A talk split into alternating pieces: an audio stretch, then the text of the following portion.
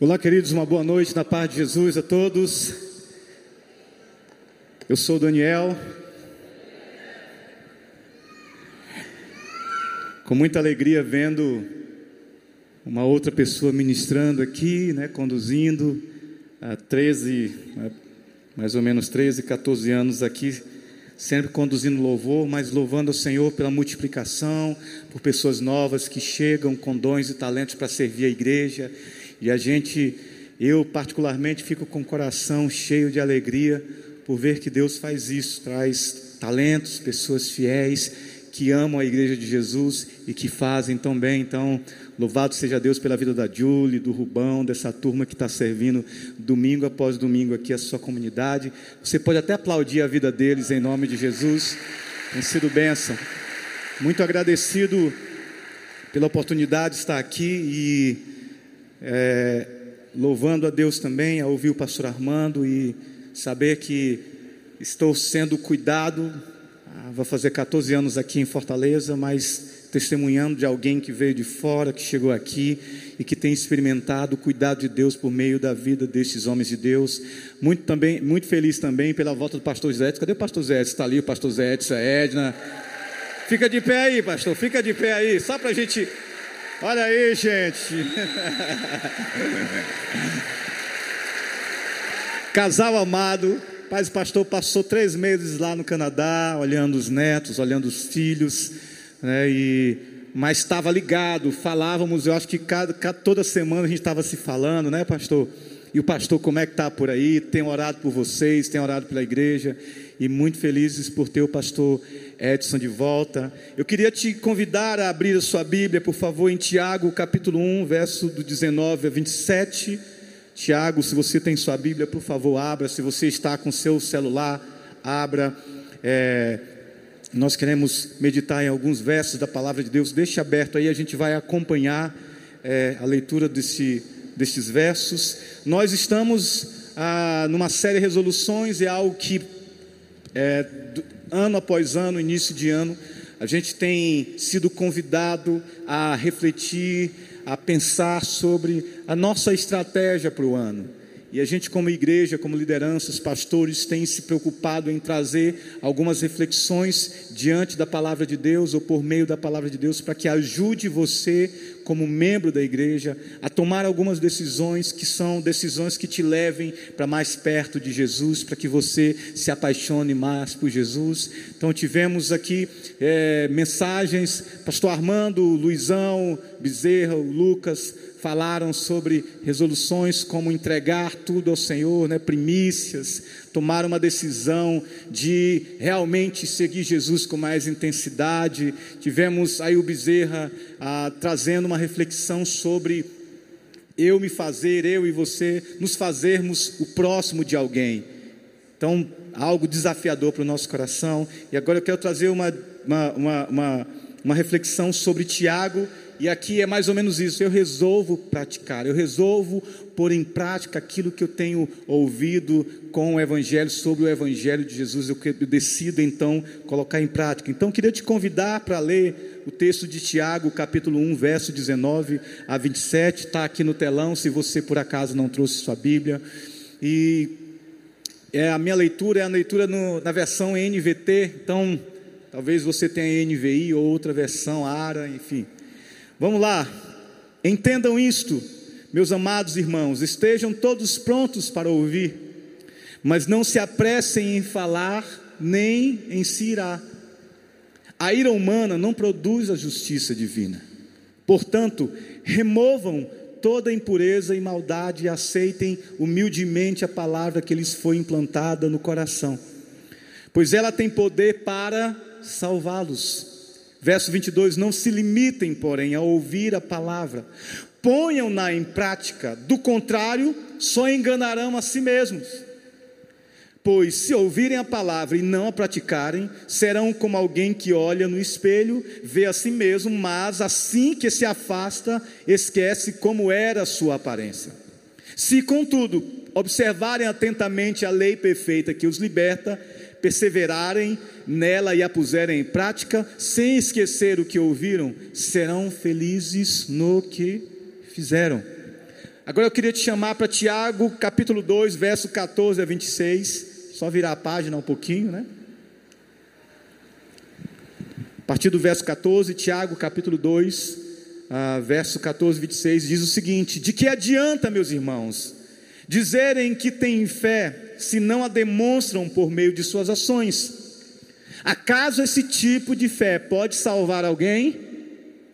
Se um irmão ou uma irmã necessitar de alimento ou de roupa, e vocês disserem, até logo, tenha um bom dia, aqueça-se, não esquece de aquecer, e coma bem, mas não lhe derem alimento nem roupa, em que isso ajuda? Como veem, a fé por si mesma, a mesma que produza boas obras, é a menos que produza boas obras, está morta. Verso 18: Mas alguém pode, pode argumentar: ora, uns têm fé e outros têm obra. Mostra-me sua fé, sem as obras, e eu, pelas minhas obras, lhe mostrarei a minha fé. Você diz crer que há um único Deus? Muito bem. Até os demônios creem nisso e tremem de medo. Quanta insensatez! Vocês não entendem que a fé sem obras é inútil? Não lembram que o nosso antepassado Abraão foi declarado justo por suas ações quando ofereceu seu filho Isaac sobre o altar? Como veem, sua fé e suas ações atuaram juntas, e assim as ações tornaram a fé completa. E aconteceu, verso 23, exatamente como as Escrituras dizem: Abraão creu em Deus, e assim foi considerado justo. Ele até foi chamado amigo de Deus. Vejam que somos declarados justos pelo que fazemos e não apenas pela fé. Raabe, a prostituta, é outro exemplo. Ela foi declarada justa por causa de suas ações, quando escondeu os mensageiros e os fez sair em segurança por um caminho diferente. Assim como o corpo sem fôlego está morto, também a fé sem obras está morta. Vamos orar? Senhor, em nome de Jesus, nós nos colocamos diante da tua palavra com um coração aberto, com temor e tremor. Conscios de que, se não for o teu Espírito abrindo o nosso coração e nos dando entendimento, Senhor Deus, seremos ainda assim como mortos, não reagiremos. Então, Pai, essa noite vem com misericórdia e graça abre os nossos olhos, abre os nossos corações, abre os nossos ouvidos para ouvir a tua palavra, para entender a tua palavra e para tomar uma decisão em nome de Jesus, Senhor. Pai, eis-me aqui como um vaso imperfeito, limitado, que depende única e exclusivamente do Senhor. Eis a tua igreja, com o coração sedento, com os olhos, Pai, vendo e com os, os ouvidos querendo ouvir. E age assim em nosso meio, Pai, milagrosamente. Age com poder em nosso meio, ó Espírito de Deus, toma esse ambiente, tu tem liberdade para agir e para operar em nosso meio da tua maneira, do jeito que o Senhor quer. Tudo para a tua glória, em nome de Jesus. Amém. Amém. Paz de primeira viagem são extremamente bobos. Eu fui pai, tenho dois filhos, o Theo e o Bruno. O Theo de seis anos vai completar sete, o Bruno já um adolescente de 13 anos. Mas eu lembro nos primeiros dias, mesmo cansado, menino dormindo, chorando o dia todo e a noite toda também. Mas ah, nós éramos muito bobos, porque a gente ficava ali pegando o bebê, olhando, falando com ele e quando na verdade ele não estava muito afim de mim, estava afim da mãe que dava o leite materno para ela. E o bebê ele é assim, né? Ele já desde nascença ele não está interessado em quem você é, mas em quem você pode dar. É o pecado, né? Mas é isso mesmo. Mas somos bobos, pai bobos, que olham para os filhos e tenta ver alguma dificuldade, algum defeito. Mas uma coisa que acontece com pais de primeira viagem é se eles, eles se preocupam tanto com os filhos que ele fica pensando se o filho ao dormir está vivo ou está morto. Então ele se preocupa com isso. Ele pode estar cansado o dia todo, ele pode passar a noite cansado, ele pode não dormir, mas ele tem uma preocupação extrema em saber se o seu filhinho está bem. Então a coisa que acontece é: Ele não dormiu o dia, dia todo e já são duas horas da manhã, ele está tentando dormir. E aí o menino pega no sono, o bebê pega no sono. O que, que ele faz ao invés de dormir? Ele sente falta do barulho e vai lá ver se o neném está morto, ou se está vivo, ou se está respirando, não é não? Ele entra no quarto devagarzinho, ele diz: está vivo ou não está? Ele entra lá devagarzinho, e aí ele vê a barriguinha do bebê para cima e para baixo, para cima e para baixo, para cima e para baixo. O que, que ele constata com isso? Que o bebê está vivo e respirando.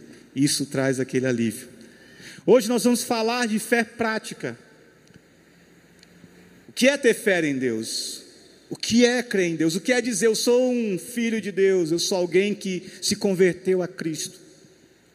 Como é que como é que essas coisas se mostram ao mundo, a quem está ao nosso redor? Assim como esse, essa ilustração de que, a, a, como nós constatamos que o bebê está vivo, é com a barriguinha do bebê para cima e para baixo, assim é a fé em Jesus.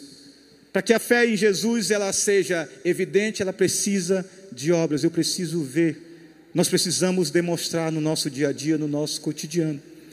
E Tiago, essa epístola de Tiago, ela trabalha justamente em cima desse tema fé e obras. Mas antes de a gente entrar um pouquinho, deixa eu te falar um pouco o contexto. Por que que Tiago escreve sua carta? Tiago é o meio-irmão de Jesus, é, mas é interessante que Tiago não se apresenta assim. Se você vê aí no primeiro verso da, da carta, ele vai se apresentar como um escravo de Cristo. E isso quer dizer que ele é alguém que, que que Cristo é o seu proprietário, alguém que lhe deve, que deve total obediência e fidelidade a Cristo. E ele escreve às doze tribos dispersas de Israel. Ele não deixa ninguém de fora. A todos os cristãos do mundo essa carta é endereçada.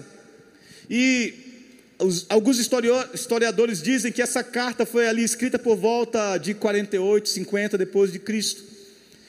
Qual o motivo da carta? O que, que motivou Tiago a escrever a carta? Tiago escreve para protestar contra o mundanismo predominante entre os cristãos judeus que se deixavam envolver facilmente, facilmente pela cultura da época, negligenciando assim a lei de Deus. Tiago parte do pressuposto de que está escrevendo a pessoas de fé em Jesus, certo? Ele está escrevendo a crentes, a pessoas que estão dizendo: Eu criei em Jesus. Mas essas pessoas estavam se deixando enredar por algumas coisas. E ele queria que elas soubessem que, primeiro, a lei de Deus é uma lei perfeita. A lei da liberdade as havia libertado do fardo da escravidão. Contudo, esses fiéis viviam entre aqueles que blasfemavam do nome de Cristo e perseguiam os crentes. Embora a maioria fosse pobre, aos poucos, os poucos que eram ricos em seu meio estavam sob a ameaça da apostasia por causa do pecado, da cobiça e do mundanismo. Então, esse é o quadro que está por trás. É isso que leva Tiago, por meio do Espírito, a escrever essa carta. Havia uma ameaça sobre a, a, a postura que um cristão que crê em Jesus deveria viver, deveria é, mostrar. Então, quando você estuda a carta de Tiago, você pode agrupar a, as ideias e temas em pelo menos quatro quatro temas principais. Primeiro é provações e tentações. Quando você vai começando já o primeiro, primeiro, primeiro o segundo versículo da, da carta de Tiago, você já vê que Tiago já começa falando sobre provações. Mas também fala sobre cuidado com os pobres e necessitados. Depois, controle da língua e necessidade de sabedoria. Né? Para eu controlar a língua, ele vai explicar e vai nos ensinar que devemos pedir sabedoria divina, sabedoria do alto, para que nós possamos controlar a língua, segurar a língua. E a quarta é a necessidade de viver uma vida de santidade prática. Então você vai ver esses quatro temas. Mas tem é, três, três fundamentos, quando você olha também a carta, você vai ver que tem três fundamentos principais que Tiago trabalha em círculos sobre isso. O primeiro fundamento é Deus. Tiago ele começa sua carta já tendo como fundamento o próprio Deus, o objetivo ou objeto da fé, aquele que promete e não falha, aquele que nos dá todas as boas dádivas. Então Tiago ele caminha por esse caminho, ele constrói seus argumentos por esse caminho. A segunda coisa é fé. Ele vai dizer que o cristão, de fato, ele deve ter fé. E a certeza de quem prometeu vai cumprir. Essa fé tem um objeto. E o último, a, a, a, a terceira é obras, é a prova visível de que você tem fé em Jesus. Naquele período, alguns homens não entendiam dessa maneira, sobre como agir de uma maneira que eu confio em Deus para que Deus resolva a situação. Eles queriam agir na força. Talvez alguns zelotes judeus estavam ali querendo uma revolução, agindo na força e com violência. Eles estavam prontos para a guerra. Vamos matar, vamos reagir, vamos queimar, vamos destruir, vamos subverter. Essa era a tônica. Por causa disso, o anúncio do reino de Deus, que subverte não pela violência, mas pelo amor, estava sendo ameaçado por uma resposta inadequada daqueles que eram cristãos. A igreja estava sofrendo, Tiago tinha plena consciência disso. Mas ele nos traz uma visão evangélica de como devemos responder e agir diante do sofrimento. É tanto que ele escreve: Meus irmãos, considerem por motivo de grande alegria sempre passarem pelo quê? Por várias provações. Porque a provação produz perseverança. E a perseverança produz um caráter aprovado. Tiago começa dessa maneira, chamando a atenção para como a ação de Deus em nós, como Deus faz agindo por meio das provações. Por quê? Porque a provação é uma ação divina em nós para nos tornar cristãos maduros por meio da perseverança. Se você está passando por provação, entenda, Deus é o teu Senhor e Ele te leva a viver isso para te fazer um cristão mais maduro nele. Não perca essa perspectiva de vista. Vamos para o texto então, Tiago capítulo 1. Se está aberto aí, acompanha comigo.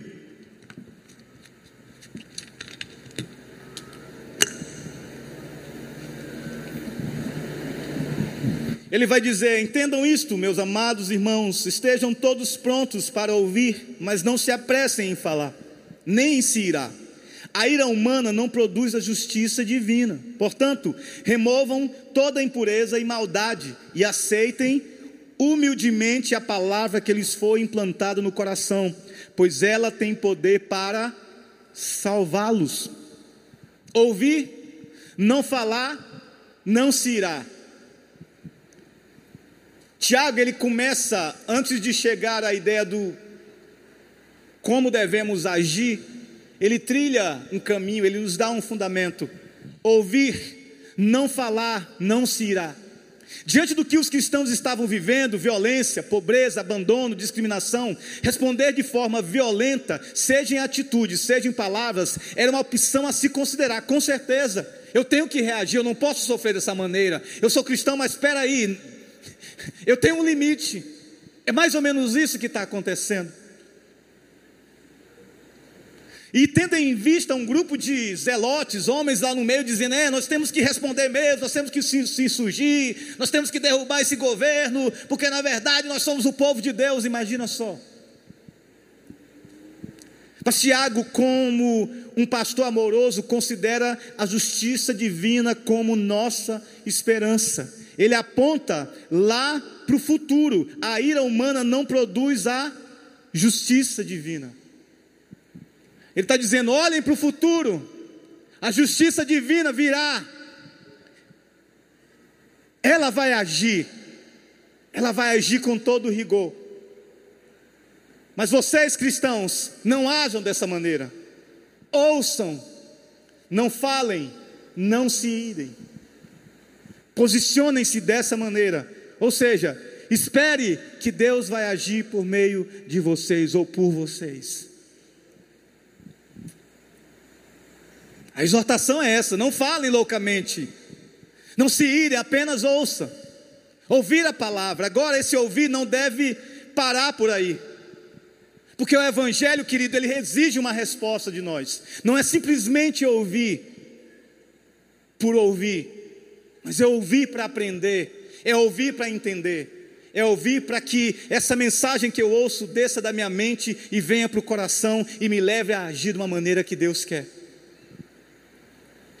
Ouvir, não falar, não se irá. Em Mateus 5, 14 e 16, Jesus disse: Vocês são a luz do mundo. É impossível esconder uma cidade construída no alto de um monte. Não faz sentido acender uma lâmpada e depois colocá-la sobre um cesto.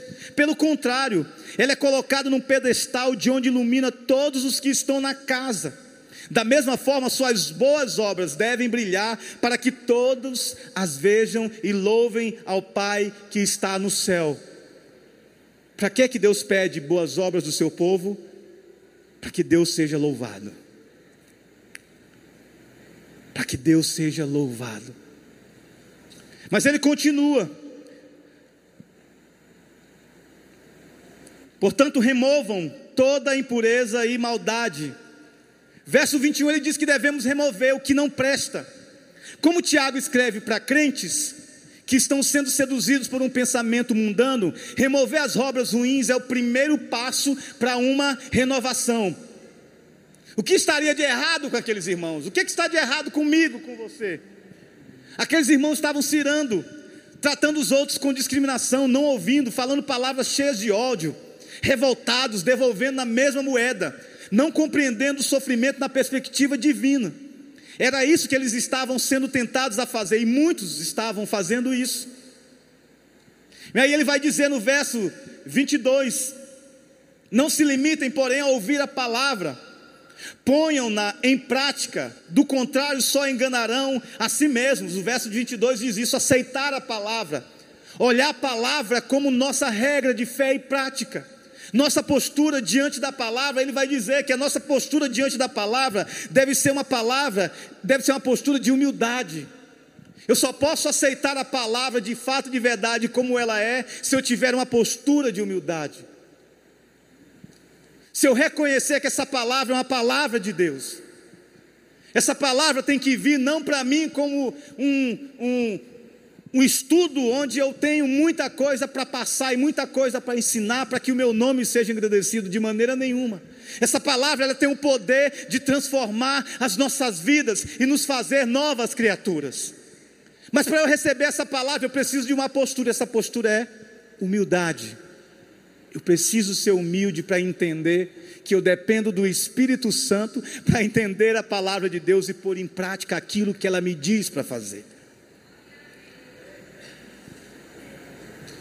Mas ele vai adiante, ele diz: observar.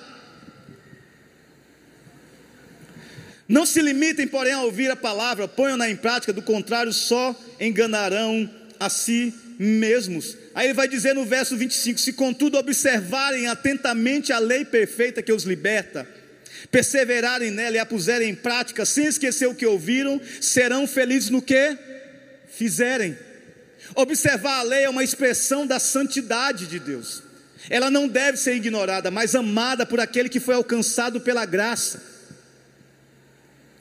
Aqueles que observam a lei logo viverão uma vida de santidade, porque a lei é uma expressão do caráter de Deus. Deus é santo, a sua lei é santa, e todo aquele que foi alcançado pelo Evangelho da, da, da graça de Jesus deseja viver uma vida santa. Por isso, nós amamos a lei de Deus, porque Deus é santo. Perseverar diante do dia mal das provações, ele diz: se contudo observarem atentamente a lei, mas não só observarem a, a lei perfeita, perseverarem nela, diante do dia mal, com certeza, diante das circunstâncias, das adversidades, nossa fé provada, a observação da lei, a perseverança nessa lei que nos promete vida, com certeza irá produzir em nós uma fé autêntica. Uma fé onde o mundo irá olhar e dizer: Eu quero isso para mim, porque aí é a verdade. Por último, pôr em prática. Essa é a maior evidência da nossa justificação. Cristãos sempre viveram de maneira diferente.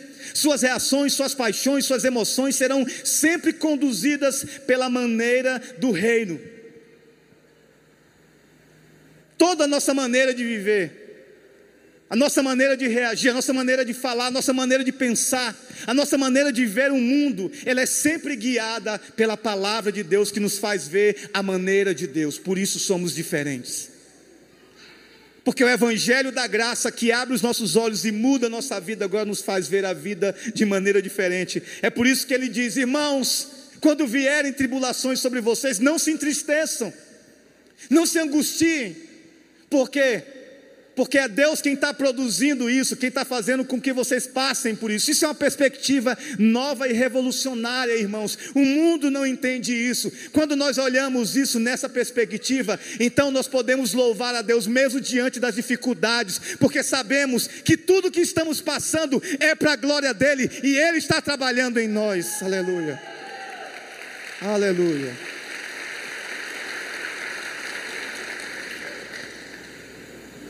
Vamos para Tiago 2, 14, 26. Nesse primeiro momento ele identificou a atitude, né? Como é que devemos agir? Mas a gente vai agora aprofundar um pouco mais. O que é que isso, para onde é que isso me leva? Para onde é que o silenciar, o não falar, o não se irar, o remover, o aceitar a palavra, o observar, o perseverar, o pôr em prática, para onde é que isso me leva? Tiago 2,14, 26 diz: De que adianta, meus irmãos, dizerem que têm fé, se não a demonstram por meio de suas ações? Alguns anos atrás, algumas décadas atrás, na verdade, George Gallup Jr., presidente do Instituto Americano de Opinião Pública, informou sobre a vida religiosa da nação americana em um trabalho intitulado A Fé da América é Verdadeira? Seus estudos haviam mostrado que, primeiro, 81% dos americanos consideravam-se religiosos. 95% dos americanos acreditavam em Deus. 71 acreditavam em vida após a morte. 84% acreditavam no céu. 67% acreditavam no inferno. Grande número acreditava nos dez mandamentos. Quase todos os lares tinham uma Bíblia. Quase todos oravam aproximadamente a metade dos americanos podiam geralmente ser encontrada em uma igreja nas manhãs de domingo, assim como nós nos reunimos dominicalmente. Mas Gallup também informou que, primeiro, somente uma pessoa em cinco disse que a religião era o fator mais influente em sua vida. Uma pessoa em cinco. Apesar da maioria dos americanos querer educação religiosa de algum tipo para seus filhos, a fé religiosa ficou abaixo de vários outros traços característicos que os pais gostariam de ver desenvolvidos. Tá, é importante, eu quero, eu quero uma educação religiosa para meu filho, mas se ele pudesse ser um doutor, ser um médico, se ele pudesse ser um cientista, se ele pudesse ser isso, se ele pudesse se afastar um tanto quanto do serviço ou de qualquer serviço ministerial, seja pastoral, seja missionário, para mim é melhor ainda. Somente uma pessoa em oito disse que pelo menos consideraria, escute isso, somente uma em oito disse que consideraria sacrificar tudo por Deus. Sua pesquisa revelou que, apesar de crerem nos dez mandamentos, revelaram ignorância a respeito deles. Ou seja, onde é que você encontra os dez mandamentos? Fala aí os dez mandamentos, é mais ou menos isso. Eles titubeavam, não sabiam. Tinha um alto nível de incredulidade, falta de disciplinas espirituais básicas e um forte preconceito anti-intelectual, onde questões religiosas são consideradas. Ou seja, Religião e política, jamais. Não, não se discute. Fé e futebol também não se discute. O mundo é o mundo de Deus. Tudo que nos cerca, tudo que temos, Deus se importa, Deus se interessa. E Deus precisa ser, precisa ser levado para esses ambientes. Mas tem mais. Os americanos, segundo a pesquisa, querem experiências emocionais em vez de conceitos religiosos e fortes, como o desafio de aplicar valores bíblicos às suas vidas pessoais e públicas. É aquela coisa do eu venho para o culto, eu preciso sentir algo. Se eu não sentir algo, o culto não foi bom. Já viu isso por aí? Ei, peraí, esse, esse pregador de hoje não é muito ungido, não. Preciso sentir, eu preciso chorar, eu preciso sentir o arrepio.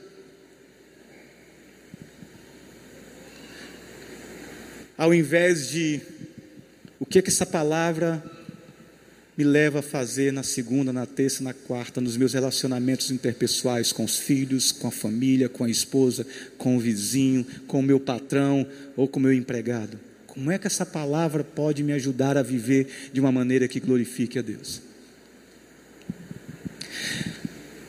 A parte mais interessante agora, devido àquelas estatísticas parecerem muito contraditórias, porque os, estão dizendo que são apaixonados pela Bíblia, que creem no céu, creem no inferno, amam, enfim, mas parece contraditório quando se, se vai para a prática.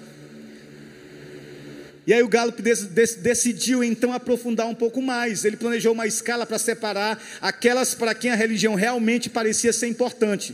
Eles eram um em oito, ou seja, 12,5% do que realmente considerariam sacrificar todo, tudo por sua fé religiosa. Gallup chamou-os de os altamente comprometidos espiritualmente. Esses eram diferentes dos outros em pelo menos quatro aspectos. Primeiro, são mais satisfeitos com suas vidas e muito mais felizes do que aqueles que são menos comprometidos espiritualmente. O comprometimento com Deus te faz e me faz mais feliz. É isso que ele está dizendo.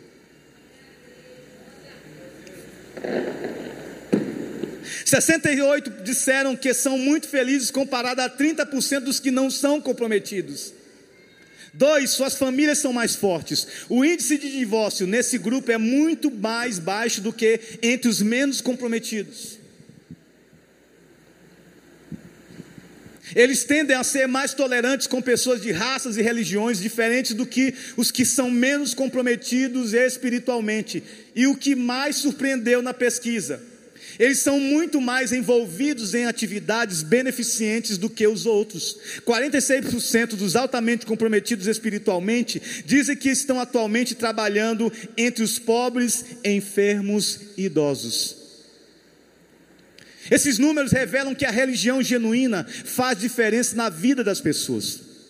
E o texto de Tiago, irmãos, ele nos confronta verdadeiramente com isso. Como vai a nossa prática religiosa? De fato, nós não somos salvos pelas obras, de maneira nenhuma, mas nós fomos salvos para as boas obras. Não adianta eu declarar que eu sou salvo, que Jesus me salvou, se eu não faço nada pelo outro, se eu não sirvo, se eu não me comprometo, se eu não estou disponível para o outro, se eu não amo, se eu não perdoo, se eu sou um cara iracundo, se eu sou enrolado com as minhas finanças, se eu dou calote para todo lado, não adianta. Essa é uma fé sal, essa é uma fé que possivelmente pode ser uma fé falsa e você está vivendo uma mentira. A exortação de Tiago é: meus irmãos, não vivam dessa maneira. A fé que vocês declararam no Deus vivo, ela é poderosa para transformar vocês. Eu creio nisso, irmãos. Eu creio nisso. O Evangelho me encontrou, o Evangelho mudou a minha trajetória.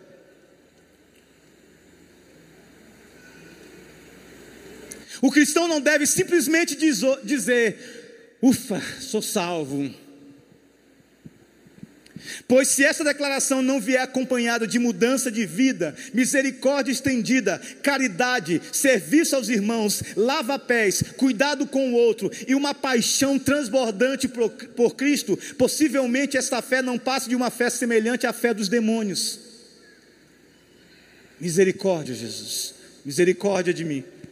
Misericórdia de mim. A prática da vida cristã evidencia uma fé autêntica. A vida que é apenas confessional evidencia uma fé igual à dos demônios. Tiago fala isso. Tu dizes que tem fé, Muito bem. Você diz crer que há único Deus? Muito bem. Verso 19 do capítulo 2. Até os demônios creem nisso e tremem de medo. Pesado isso. Tiago ele está indo, ele está vindo como um pastor que ama o seu povo, que ama as suas ovelhas. E ele está pegando um pouco pesado, mas para dizer, meus irmãos, a fé de vocês precisa de fato florescer num campo em guerra. Para que ao florescer, o Deus que salvou vocês seja honrado e glorificado. Como é que está a sua fé nesse campo de guerra, querido?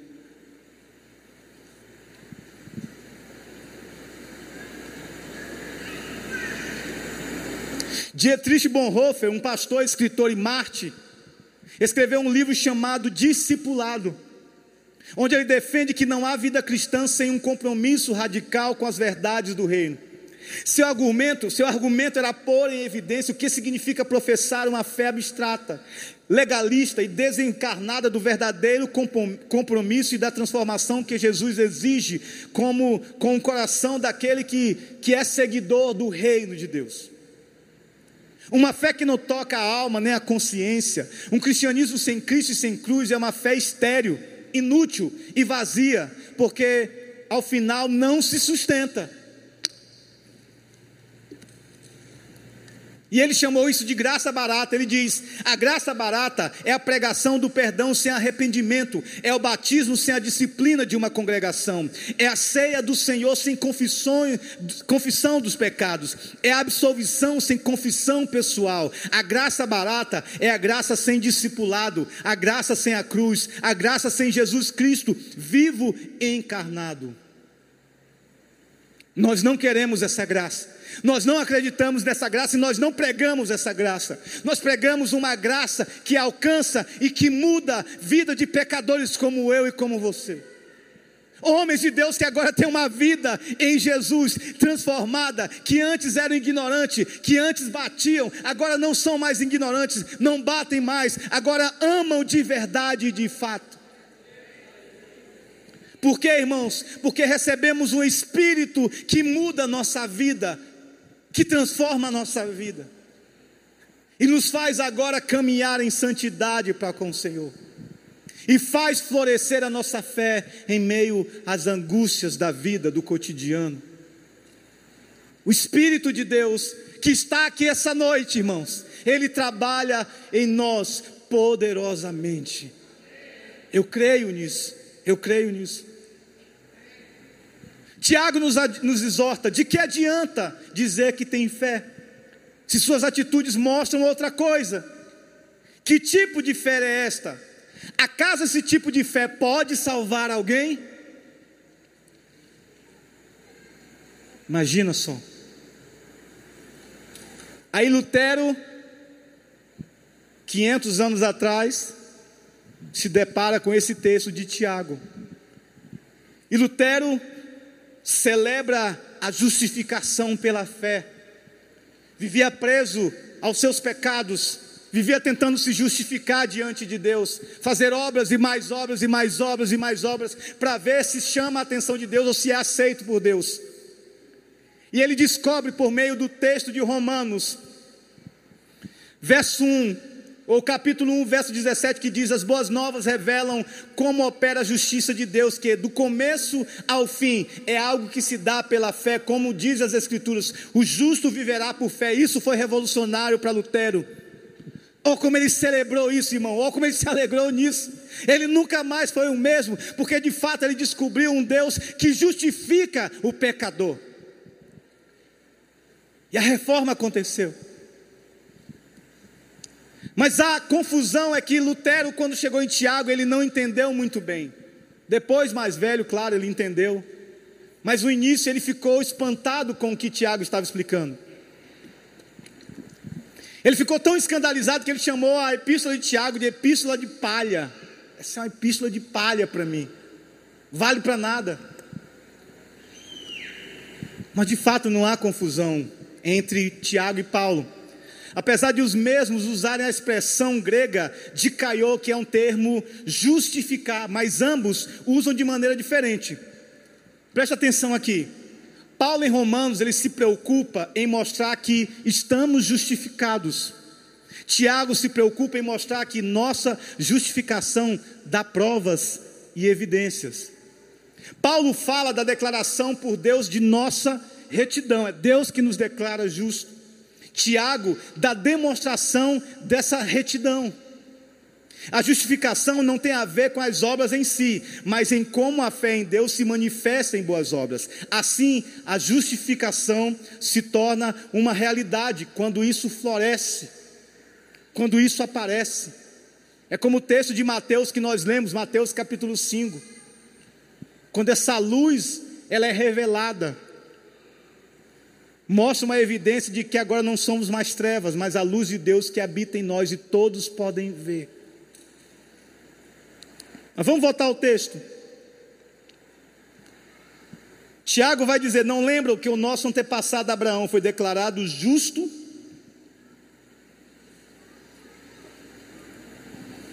Por suas ações, quando ofereceu seu filho Isaque sobre o altar. Como vem, sua fé e suas ações atuaram juntas, e assim as ações tornaram a fé completa. E aconteceu exatamente como as Escrituras dizem: Abraão creu em Deus e assim foi considerado justo. Ele até foi chamado amigo de Deus. Vejam que somos declarados justos pelo que fazemos e não apenas pela fé. Verso 25: Raabe, a prostituta, é outro exemplo. Ela foi declarada justa por causa de suas ações quando escolheu, escondeu os mensageiros e os fez sair em segurança por um caminho diferente. Assim como o corpo sem fôlego está morto, também a fé sem obras está morta. Tiago associa Gênesis 15, 6, onde Deus aparece para Abraão pela, pela segunda vez. Tem Abraão, ele vem numa progressão. Então, capítulo 12 de Gênesis, o que, que acontece? Deus chama Abraão de uma terra e o manda para uma outra terra. E Abraão sai daquele lugar, mas Abraão não conhece a Deus. Ele não tem nenhum conhecimento de Deus. Ele não tem relacionamento com Deus. Mas ainda assim ele é obediente, ele ouve e diz: Eu vou. Capítulo 15, Deus vem para Abraão e diz que irá fazer uma aliança com Abraão e que seus descendentes irão se multiplicar como a areia do mar. Deus faz isso com Abraão. Então, Tiago aqui ele está associando Gênesis 15, 6 à oferta de Isaac, que é no capítulo de Gênesis 22. A oferta de Isaac foi o ponto culminante da fé de Abraão em Deus. Veja que é uma progressão. Quando você você está fazendo a sua leitura anual, você vê esses, essas partes, Gênesis 12, Gênesis 15 e Gênesis 28. É uma progressão. Abraão ele vai crescendo em conhecimento de Deus. Ele vai crescendo em relacionamento de Deus.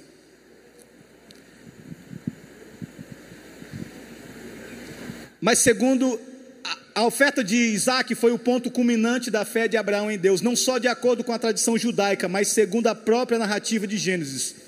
Deus fez uma aliança com os descendentes de Abraão, porque o amou e lhe fez uma promessa, como diz em Deuteronômio 7, 7, 9. A promessa que Abraão aceitou pela fé e, portanto, obedeceu.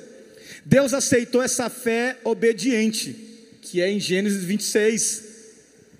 Esse tipo de fé não equivale, no entanto, à ideia moderna de que fé é uma oração feita uma vez por todas. Sabe aquela oração que diz, rapaz, faz oração aí de fé? Aí o cara faz uma oração de fé, um minutinho, mas nada acontece. Nenhum compromisso é assumido, nenhuma transformação. Mas ele se prende àquela oração possivelmente por longos e longos tempos, até descobrir que a vida com Deus ela é mais do que uma oração balbuciada. Ela é um compromisso abraçado para toda a vida. Não é isso que Tiago está falando. O que aconteceu com Abraão foi de fato que ele decidiu se comprometer com Deus. Abraão foi justificado na oferta de Isaac no sentido de que Deus mais uma vez reconheceu a fé anterior do patriarca, a fé lá do capítulo 12: sai da tua terra, do meio da tua parentela. No sentido de que Deus mais uma vez reconheceu isso, a fé que agora havia se submetido ao teste supremo, ou seja, Deus levou agora Abraão para um outro nível de fé, para um outro nível de conhecimento para que ele aprendesse e descobrisse quem era Deus, para que ele realmente de fato conhecesse o Senhor. Como é que é isso? É mais ou menos algo que aconteceu é, em pouquíssimas proporções, mas aquilo que aconteceu com a minha vida. Eu lá em São Luís do Maranhão, um ano de casado, minha esposa com um emprego muito bom, eu sendo um líder de louvor numa igreja pequena, mas de repente a gente ouve uma voz dizendo: você precisa ir para Fortaleza mãe, pai, irmãos, amigos, uma cidade pequena, onde você conhece todo mundo, vai para todo canto. Eu fui chamado para vir para Fortaleza, para uma cidade grande, diferentemente de São Luís do Maranhão, que tem um pouco mais de um milhão de habitantes, onde você vai de bicicleta, de van para todo lado, e uma igreja com 400 membros. Irmão, seis meses de choro e oração. A esposa, quando ouviu, a Jaque, quando ouviu, diz: Amor, se é para ir, nós vamos, mas eu vou esperar aquilo que Deus vai falar ao seu coração. E seis meses depois, orando, chorando, Deus traz uma paz tremenda no meu coração. E naquela manhã eu disse para ela: Nós vamos para Fortaleza. Não sei o que, que vai acontecer, não sei o que, que vai ter por lá, mas eu tenho plena convicção de que Deus está nos mandando para Fortaleza. 14 anos depois, estamos aqui para a glória de Deus. Aleluia. Que aconteceu, ou o exemplo de Abraão é um pouco parecido com esse, porque Abraão é muito, muito, muito distante. Mas só para você entender que Deus leva Abraão, irmãos, de uma fé pequena, simplória, quase que desconhecendo Deus, para um momento culminante em sua vida, onde agora Abraão sabe quem é o seu Deus, aquele que pede o filho, mas que restitui, aquele que pede o filho, o maior sacrifício de Abraão é: Abraão, tu tem que entregar o teu filho a mim.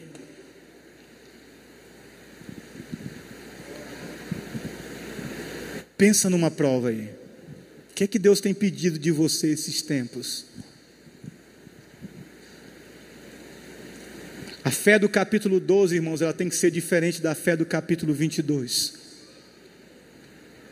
E se você tiver essa fé que é pequenininha, mas continuar crendo no, que, no Deus que te chamou e que muda a sua vida, com certeza essa fé vai mostrar evidências, vai florescer no deserto e Deus vai ser honrado por causa do seu compromisso para com Ele. Deus nos chama para a prática, irmãos. Deus nos chama para revelar essa fé poderosa ao mundo. Eu preciso me comprometer a viver uma fé de fato e de verdade. O que, é que tem te atrapalhado?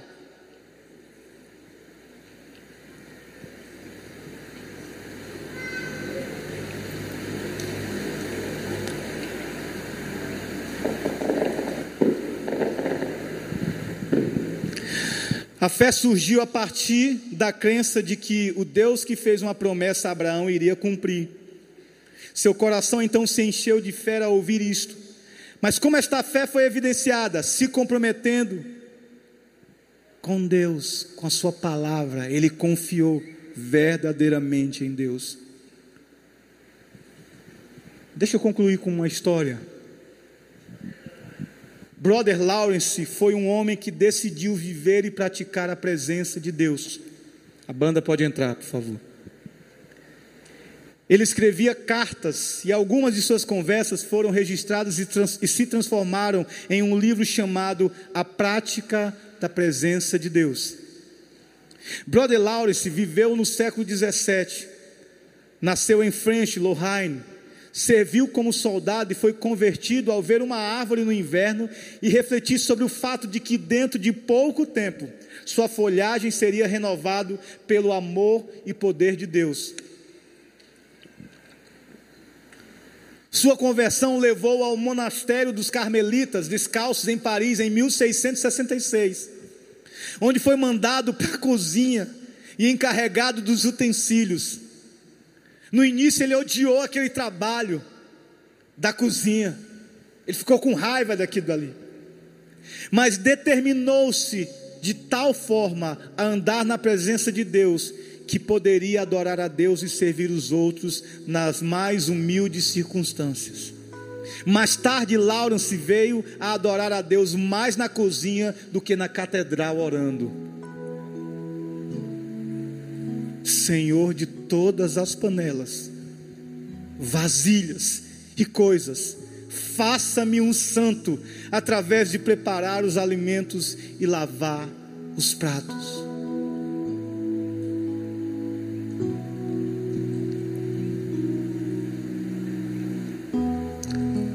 Senhor do trabalho que eu faço.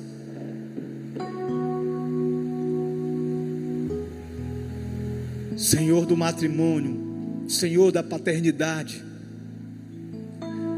Faça-me ser um pai que te adore na criação e no cuidado com a esposa. Faça-me ser um funcionário que faça um trabalho tão honroso, que flua em adoração. Faça-me um patrão que te ame tanto, te ame tanto, ao ponto de não sonegar nada do funcionário, mas cuidar do funcionário como a menina dos olhos de Deus. Deus nos chama e nos desafia a andar em Sua presença, irmãos, a abandonar o mal. O cântico de Kleber Lucas por muitos anos e até agora fala comigo. E talvez uma frase muito forte é: E mesmo atarefado sempre estou ligado. Eu não abro mão da presença do partir do pão em cada comunhão. Graças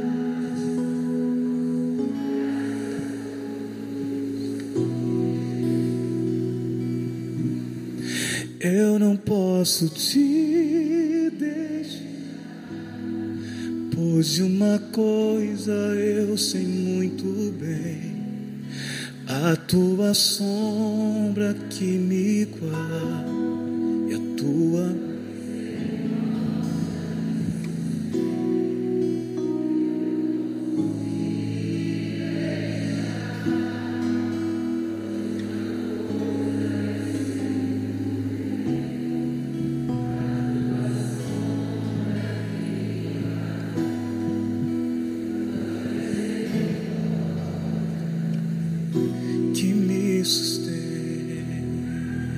mesmo atarefado, cante isso como uma oração. E mesmo atarefado sempre estou.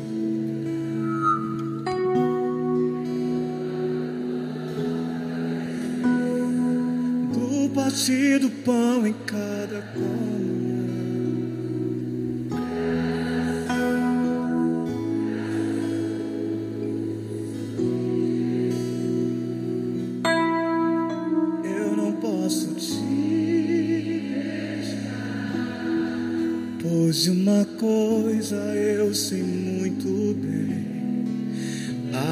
Tua sombra, tua me sustém. Eu não posso te Pois uma coisa eu sei muito bem, a tua sombra que me guarda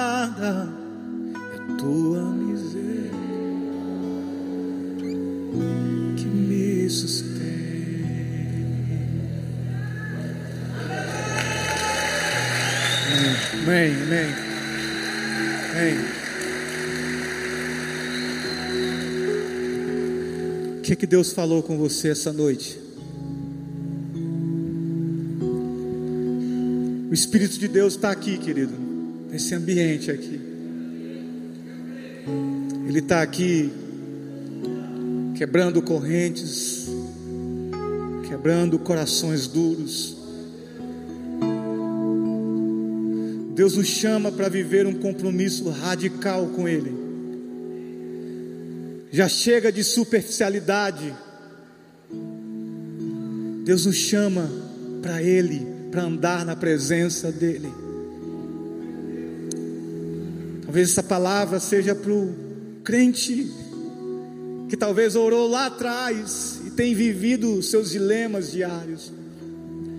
Essa é uma palavra de exortação, mas também uma palavra de consolo, porque o Deus que exorta é o Deus que chama com misericórdia e graça para dizer: vem, vamos restaurar a comunhão mais uma vez, vem andar na minha presença.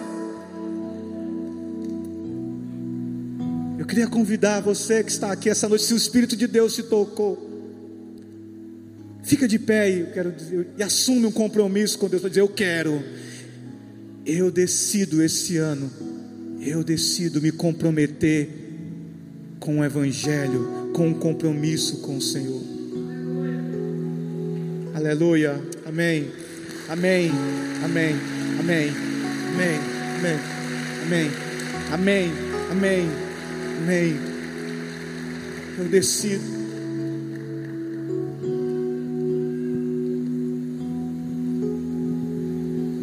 O Senhor chama você para um compromisso com Ele.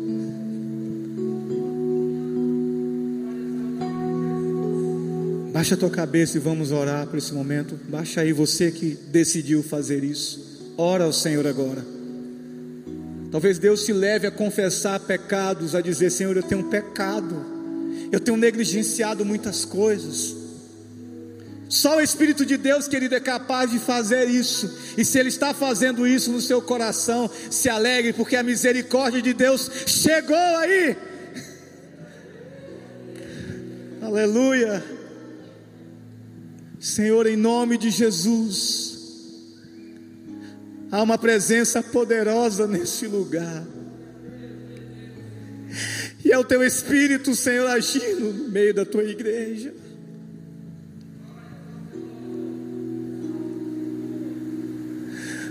Leva-nos, Senhor Deus, a viver um, a intensidade da comunhão contigo, um coração que transborda de amor pelo Senhor. Tu és o Deus de aliança, que tem aliança com o teu povo, e tu nos chama para comunhão. Então, Deus, faz isso com estes que estão hoje se comprometendo. Eu decido praticar, eu decido pôr em prática, em nome de Jesus, Senhor que um avivamento alcance a tua igreja, que uma renovação espiritual alcance tua igreja, que a paixão por tua glória, que a paixão por tua palavra encontre a tua igreja, encontre esses amados, Pai. E que 2022 seja um ano revolucionário, onde eles vão viver uma vida diferente contigo, Senhor, em nome de Jesus. Em nome de Jesus. Eu não sei se você está visitando a gente pela primeira vez, continua orando, Igreja de Jesus. Mas se tiver alguém que quer ter um compromisso e assumir um compromisso com Jesus, para mudar a sua história, para ter comunhão com Deus, para se tornar amigo de Deus, eu te convido, levanta a mão onde você está, está aí, querido, e diz: Eu quero assumir um compromisso com Jesus.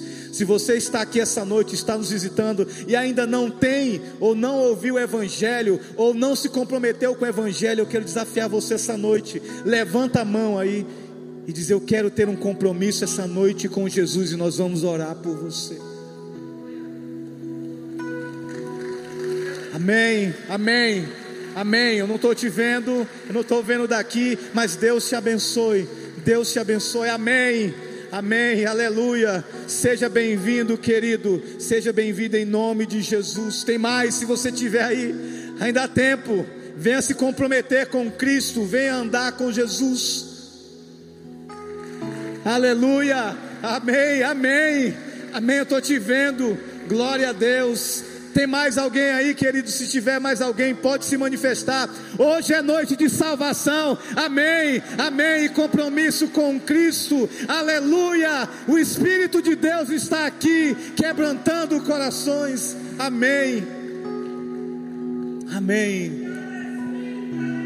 Aleluia.